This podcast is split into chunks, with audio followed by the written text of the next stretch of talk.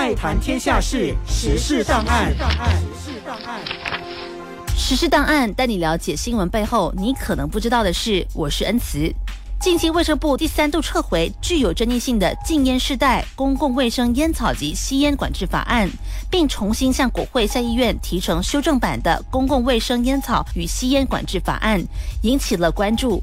当初提出禁烟世代的前卫生部部长凯瑞，在他的社交媒体动态上发表贴文说：“这两个法案有什么不同呢？”我们先来了解禁烟世代 （Generational Endgame） 是一个全球开始兴起的禁烟模式。这并不是一次性全面禁烟，而是一刀切的从某个年份出生的国民开始，强制终身不能碰烟，一旦碰触就会遭到刑罚。根据当时推出的条款，只要从二零零七年之后出生的国民，一概禁止合法购买香烟、拥有香烟，甚至抽烟。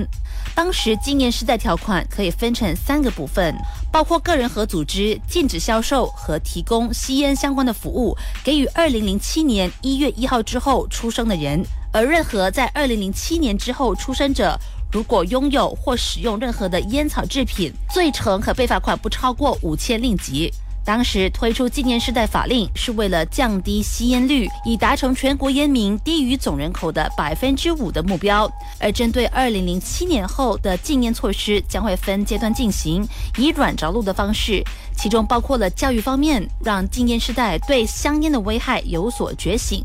但是这项法案并不会影响现有的合法烟民。另外，电子烟在这些年也变得越来越猖狂，难以管控。不过，这项禁烟世代法案在提成国会的路上是波折重重。二零零七年七月二十七号，这个法案由时任卫生部部长凯瑞提成一读。不过，隔一天在进行二读总结时，凯瑞却决定把法案带上国会特别委员会审查内容。由于国会在当年十月十号解散，因此这个法案的进程被推迟到二零二三年。到了二零二三年六月十二号。新上任的卫生部部长扎雷哈在国会下议院重呈禁烟法案，不过他在国会提成法案一读时，却被要求将法案带到国会卫生特别委员会。来到了十月五号，扎雷哈透露，卫生部将在十月十号提成禁烟法案二读，但是在十月九号的时候，国会议员却收到通知，指这项法案二读需要展延提成。来到了十一月二十九号。修正版的公共卫生烟草及吸烟管制法案与禁烟世代关键性不一样的是，将禁止二零零七年后出生世代吸烟和拥有烟草产品的条文删除了，而改为禁止十八岁以下者购买烟草产品、烟草替代品和提供吸烟服务。因此，这项法案不再是禁烟世代。而是跟之前已经存在的禁烟令，也就是禁止十八岁以下吸烟，没有什么差别。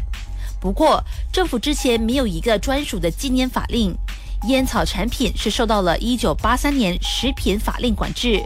而电子烟暂时没有任何法令可以管制。新法案第十三之一条文阐明，向十八岁以下者销售任何烟草产品，可被罚款不超过两万令吉，或者监禁不超过一年，或者两者兼施。任何十八岁未成年者，如果购买烟草产品，将会被罚款不超过五百令吉，或者以社区服务令代替惩罚。以上的实时档案由恩赐整理讲解。iFM 实时档案每逢星期一至五早上八点五十分首播，晚上八点五十分重播。你也可以在爱谈天下事的脸书点击重温。爱谈天下事实事档案。